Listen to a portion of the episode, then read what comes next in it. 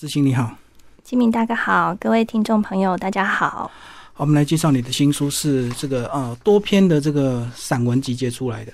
对，呃，是呃我在《人间福报》副刊，大概从二零一九年到二零二一年，大概两年多的专栏，大概五十篇的文章。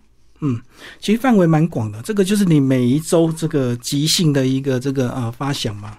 对，大概一个月就是两个礼拜一篇，然后一个月大概是两篇，然后每个月，然后就是我会呃去找一些资料，然后也有去挖掘自己记忆里的歌曲，然后写出来的。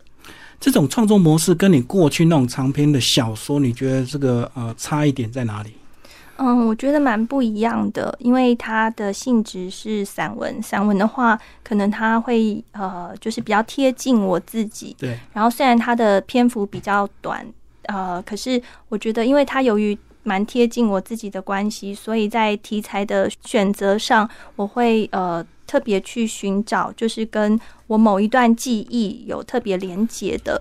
歌曲这样子去撰写，然后又要注意到说，因为专栏的呃字数大概是一千字有限，所以你必须在那个比较短的字数里面要传达出一个某一个主题这样子。那长篇小说的部分可能就是呃，我是有规律的写作，就是每天可能写一千到一千五百字，然后在大概十几万字的篇幅，然后你会有比较多的篇幅。可以去创作，然后但是散文的话，它可能相对篇幅比较短，然后我觉得两者各有各的嗯比较困难的部分，这样子。这个专栏一开始你有设定方向吗？有，嗯，我一开始就已经想好了，就是嗯，一曲新生，忆就是呃回忆的忆，然后也代表一首歌的那个忆，就是每一首歌代表一段回忆，一个过去的一个记忆，然后一段新生这样子。然后，所以呃，我一开始就写了蛮多篇是跟我阿公阿婆有关的，就是客家的歌曲。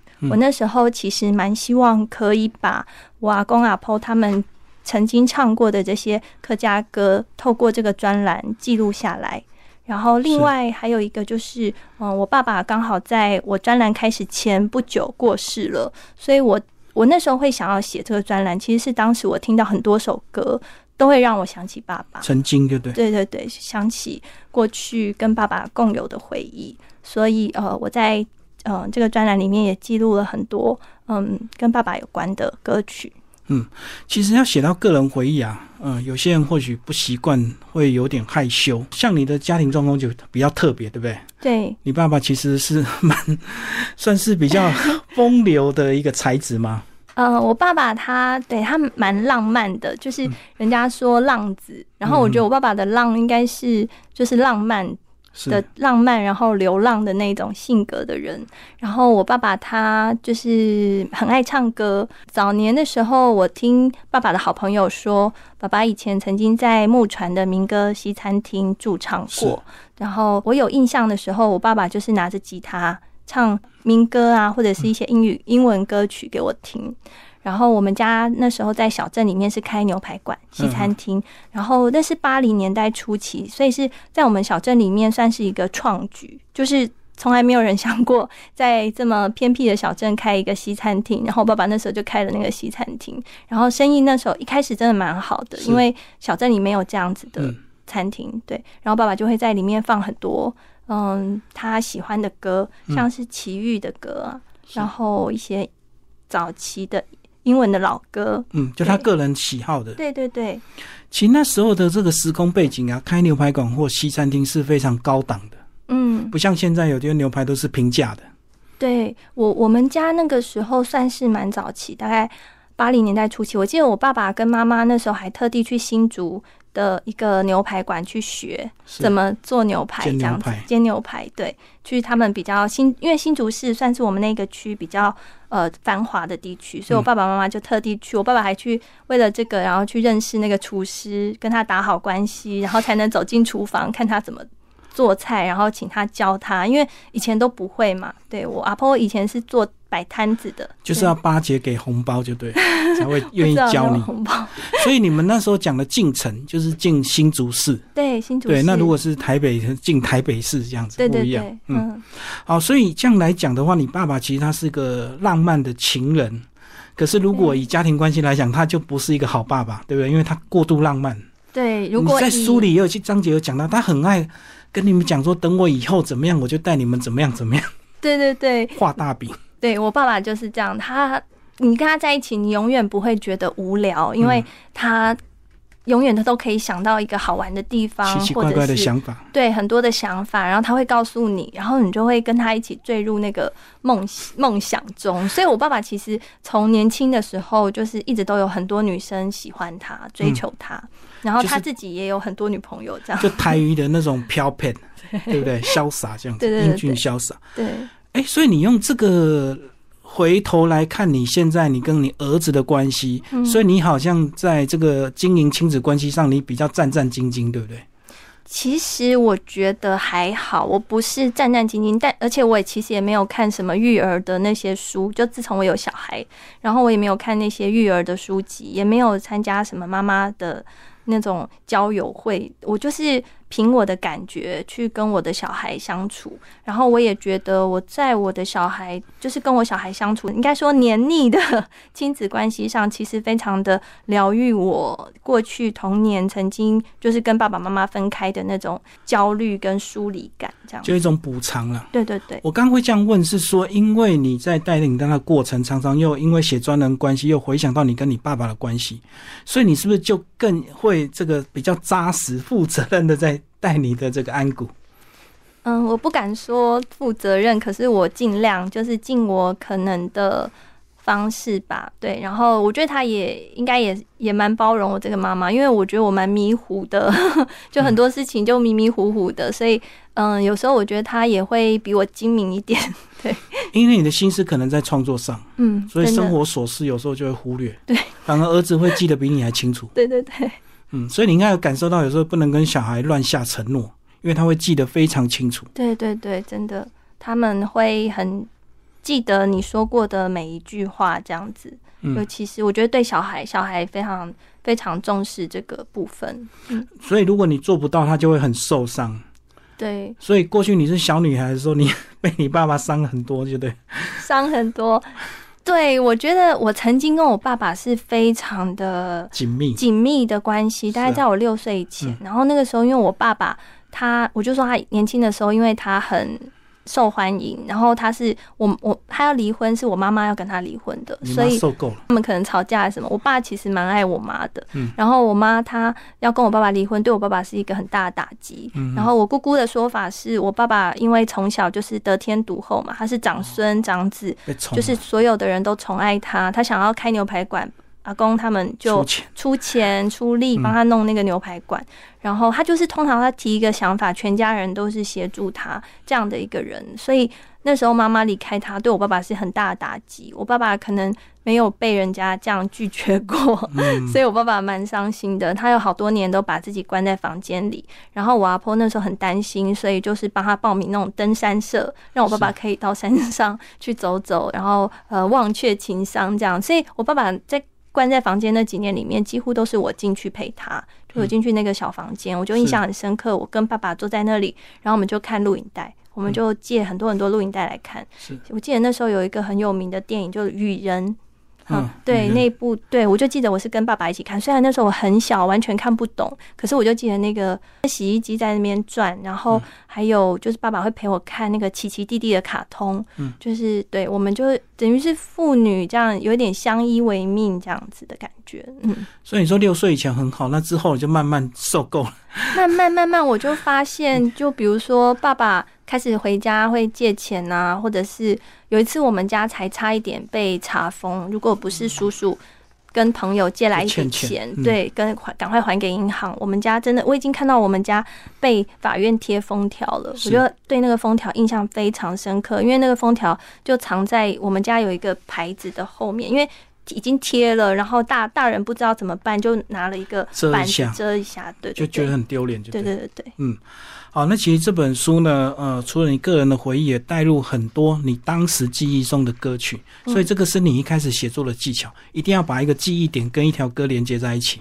对，我一开始就这样设定好了，嗯，所以这个歌的这个启蒙，是不是一开始小时候曾经听你爸唱过很多歌？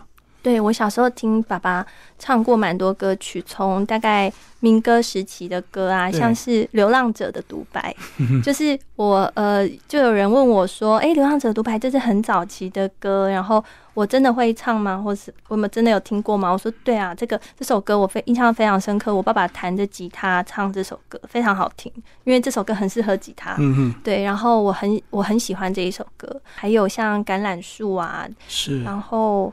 嗯，到后来就是张雨生《大海》，我爸爸很喜欢《大海》这一首歌，那个非常高亢，高亢。对，因为我爸爸后来是得食道癌嘛，那他要开刀，然后呃，开刀的话，我爸爸很怕会伤到声带，因为医生有跟他说有可能会伤到声带，所以我就记得我爸爸那时候要手术，要进手术房的前一天，就带着就是我阿姨，他让他的朋友，他们就去 KTV。他就去唱了这首歌，怕以后都不能唱了，这样，所以我阿姨还把它录下来。对，所以我后来其实听到这首歌，我就会想起爸爸，就会觉得，对我，我，我爸爸过世之后，我只要听到这首歌都会哭，然后一直到某一次我们在家里唱，我们家里有卡拉 OK，然后在家里唱卡拉 OK，然后我的呃叔叔的小儿子小堂弟。他唱，他重新唱这首歌，我就觉得他好像给这首歌一个新的生命。然后那那大概是我第一次就是在听这首歌的时候没有哭这样子。可能时间久了，你也慢慢放下了吧？我觉得歌曲它会因为人，然后会有不同的生命这样子。嗯。你在有一个文章里写到你学吉他，然后一开始很痛苦，手很痛，嗯，然后后来呢，才发现你爸爸进去教你之后，哇，原来他会。我一直都知道爸爸会吉他，然后我那个吉他也是爸爸买的，可是我不知道的是，哦，爸爸原来弹的，就是我已经对已经有一段时间没有听他弹了，所以那时候一又听爸爸。弹在我面前弹的时候，我会觉得哇，爸爸好厉害，对，因为很崇拜他。有时候我们亲近的人，他即使很厉害，我们也不觉得他很厉害。对，一定在某一个时间点才发现，哇，原来他厉害的程度是不输外面的人。因为我们或许对外面都都会比较崇拜。嗯，对，所以我对那个就是印象很深刻。我爸爸那时候弹的应该就是《流浪者的独白》。哦，对。那接下来我们就来讲关于你跟安谷。安谷现在国小了，国小二年级要升三年级了。然后他开始也有学一些才艺，钢琴是不是？对。你后来有买琴了吗？没有哎，因为他现在不想学，我就尊重他，因为他那时候是我记得他大班上公幼，然后公幼很早就下课了，所以让他有点事做。对，我就想说，哎，那要不要？因为他其实之前就有学过雅马哈的团体的课程，电子琴。就是小朋友一起玩，就那时候就对，然后我就问他说：“那既然你是你要上公幼，那下午有空的时间，我们要不要一个礼拜就一天？”然后就学钢琴，他那时候就答应我，他说好，他我说那要学多久？他那时候答应我三年，我就说好，那我们就用三年当一个时间来观察这样子。所以他中间其实好几次他真的很想放弃，可是我都跟他说你不是答应妈妈要三年嘛？然后所以他就一直撑，一直撑撑撑撑到后来就是三年结束，我就说那你要不要学？其实小朋友都会说不要，因为蛮辛苦的，其实练琴很辛苦，对对。然后，呃，但是我觉得我现在就尊重他，因为我觉得他已经学到了一个程度了。如果他长大还想要学的时候，我相信应该很快就可以上手。嗯，就有个基础的。对对对。所以小孩的话真的不能当真。小孩说我一定会，对我买了这个我就会好好学，结果通常都不可能。对，那时候是阿妈阻止我，阿妈就说，就是我小孩的阿妈，他就说那个，呃。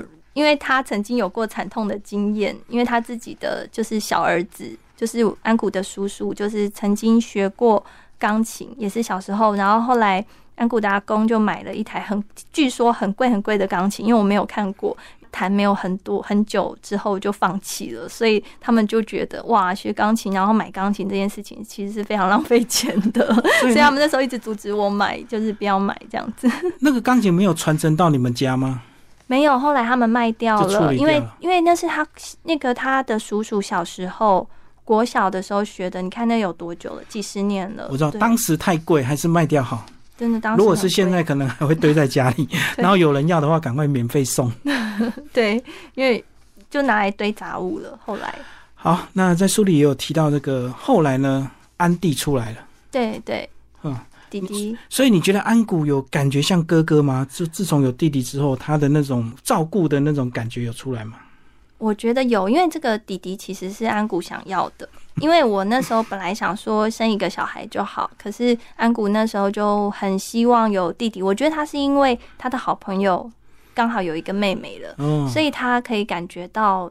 呃，而且他长大，他可能觉得在家里大人陪他玩，他都觉得很无聊。他想要有一个小孩陪他玩，同年纪的玩，对他跟我比较小的。对，我就跟他说，那如果弟弟出生，弟弟跟你抢玩具怎么办？他就开始又夸口说不会，他玩具玩坏掉也没有关系，他绝对会都给弟弟。他会让他就对。对对对对，但是事实证明就是 还是会吵架。对，对他弟弟很想要跟他玩，可是弟弟。弟弟的玩对他来说就是一种破坏，因为弟弟还太小了，他不会玩，所以他就是乱抓乱甩。对，但是我还是可以感觉到他当哥哥的那个部分。比如说，我里面有写到一首歌，就是呃，咿呀咿咿哟，几米多几球。我不太会讲台语，对。然后就是呃，我我记得有一次弟弟晚上怎么睡都不肯睡，然后那个安谷就。嗯，安抚弟弟就说：“哦，哥哥唱一首歌给你听。”他就开始哼这一首歌的曲调。他其实也不太知道那个歌词，他就哼哼给弟弟听。然后我听了，其实非常感动，因为这首歌就是安谷小时候他不睡觉的时候，我哄我唱给他听的。他这个无形中就记忆起来了。对他，对，所以那那个场景，就是我真的觉得非常非常的感动。看他们两个，对。这七章节也有跨我们的这个疫情，去年很严重的时候哦，讲一下那段时间，你跟他的陪伴就更亲近、更亲密。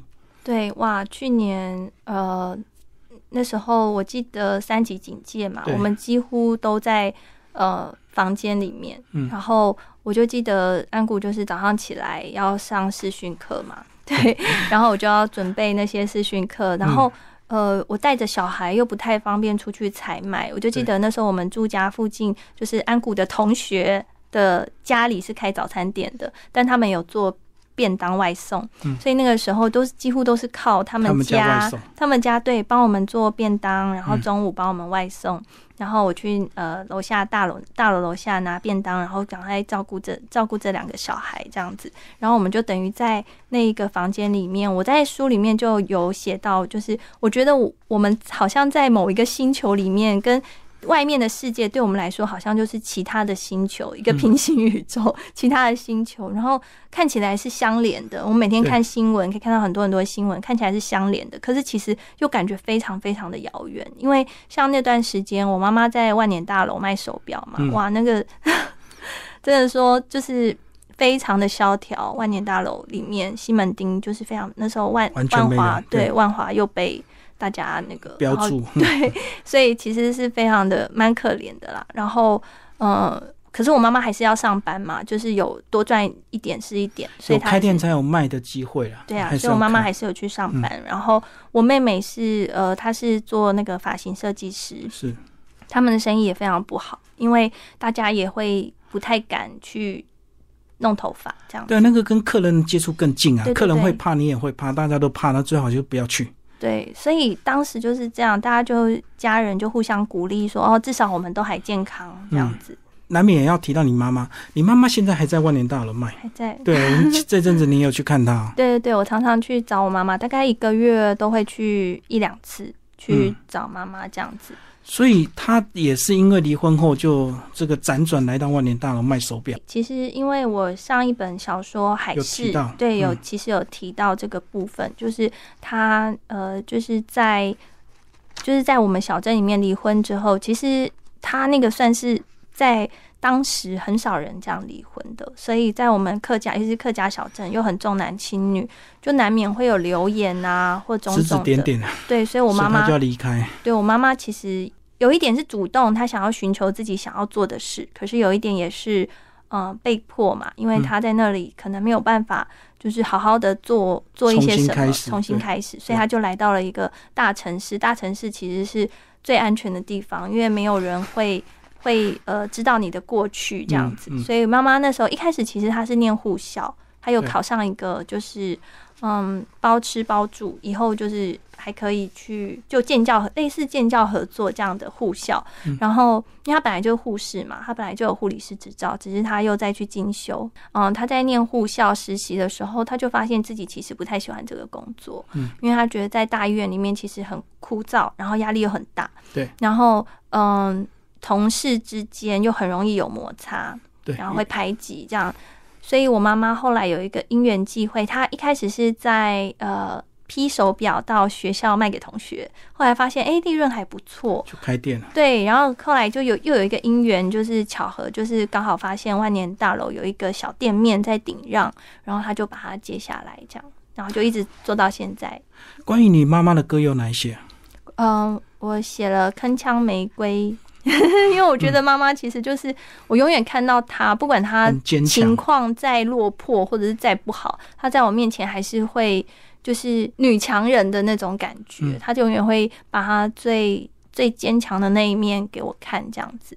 对，然后所以我那时候就写了《铿锵玫瑰》给她。然后另外一首歌，我觉得嗯，也是我自己很喜欢很喜欢的歌，就是《漂洋过海来看你》。因为我记得我，嗯，这首歌出的时候大概是一九九一年，那时候我大概九岁，所以我很小。我在听这首歌的时候，我是，呃，我后来才查到说，这首歌其实好像李宗盛是在写这首歌的原唱金志娟她的真实的故事，因为他当时有一个情人是在对岸，然后他要花很多的钱，然后花时间去找那个情人，然后，可是我听到这首歌的时候，我其实想到的就是我妈妈，因为我爸爸那时候。嗯，他跟妈妈离婚之后，他其实不太希望我去找妈妈，他有点想要惩罚我妈妈的那种味道，所以我通常都是一年去找妈妈一次，然后都是趁爸爸不在，然后跟阿婆串通好，然后就有时候坐呃，就是坐那个火车，然后就搭火车到台北火车站。我觉得台北火车站非常的大，我那时候一个人就很害怕，我那时候很小，很害怕，可是妈妈就叫我在西门那个。等他，然后就记得妈妈就会出现，然后我们两个就从西门，然后再走去天桥，然后跨过天桥，然后去那个呃，穿过那时候是新公园嘛，后来才叫二二八纪念公园，然后我们就穿过那里，然后走到西门町的万年大楼，对，然后晚上再到。呃，附近的那个狮子林，因为我妈妈在狮子林有套房，所以她那时候工作的时候就住在狮子林，然后晚上就在狮子林过夜。我就记得那就是我的台北行程，然后就到隔天，然后我再一样的路线再回到虎口这样。所以因为看的很不容易，所以这有一有一点那种漂洋过海来看你的那种感觉，就对。对，然后里面形容的那种城市的感觉啊，然后嗯，就是相见不易。然后的那样的感觉，就会让我特别的，就是想到我妈妈。对，然后可是我其实我记得我写这篇的时候，好像是在跟妈妈吵架的时候，我们两个是冷战吵架。可是我觉得就是在冷战吵架的时候，我在写这首歌的时候，我就想到哇，我那时候小时候一心一意想要上台北看妈妈，看妈妈那种就那种坚决小孩那种嗯笃定坚决，然后呃。毫不犹豫的心情，我觉得就是这首歌可以传达出来。嗯，这样子，我觉得你这几年如果当妈妈感受到一些脆弱或打击的时候，你应该会想到你妈妈那种过去成长的那种力量，对不对？对呀，我跟嗯妈妈之间的情感，其实我妈妈也有表现一些脆弱的时候啦。对她还是有很脆弱的时候，只是她比较不习惯在别人面前表现出来。现在这个专栏还持续吗？没有，因为大概在二零二一年的时候，我记得那时候我就是要呃准备写下一个长篇，我那时候就跟我的专栏的，就是呃编辑说，就是我可能想要暂停一下这个专栏。一开始我说想要暂停的时候，他们是说不然呃改成一个月一篇月刊，月 就是一个月一篇，就是。减轻我的压力，这样子，然后后来改成一个月一篇，然后慢慢慢慢，因为我后来真的是很想要全心投入我的下一个长篇的小说，所以我就暂停了这个专栏，想要专心的写小说，这样。嗯，有没有松一口气啊？过去难免就会要一直回忆这个过去，跟不管是跟妈妈或家里或跟阿婆的一些关系嘛。对我，呃，有，也应该应该算有，然后。嗯，但是我也很感谢这个专栏，因为它等于是陪伴我走过这这个两年多的历程，而且疫情这段时间，对，又是疫情的时间，然后又刚好是我失去爸爸，然后正在疗愈疗伤的这段时间，所以我觉得这段时间其实有这个专栏的陪伴，我觉得很幸运啊，就是有一个出口，然后嗯，在写作的时候也会去。重新去寻找过去的记忆，然后那些歌曲其实也可以带给我很多的力量。嗯，好，今天非常谢谢志兴为我们介绍新书《一曲新生》九歌出版社，谢谢，谢谢，谢谢大家，谢谢金明大哥。